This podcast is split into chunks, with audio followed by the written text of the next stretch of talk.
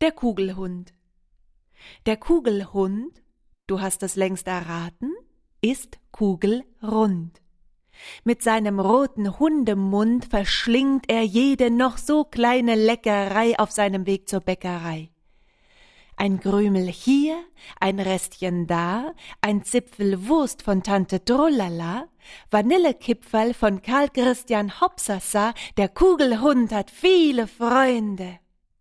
Stunden später angelangt vor der verlockend bunten Bäckerei. Au, wei, er darf nicht rein. Der Kugelhund sitzt Mutterseelen einsam und allein am Bordstein und nimmt die Eingangstür in Augenschein. Wie das duftet. Nein, er jault aus vollem Hundeweh. He, he,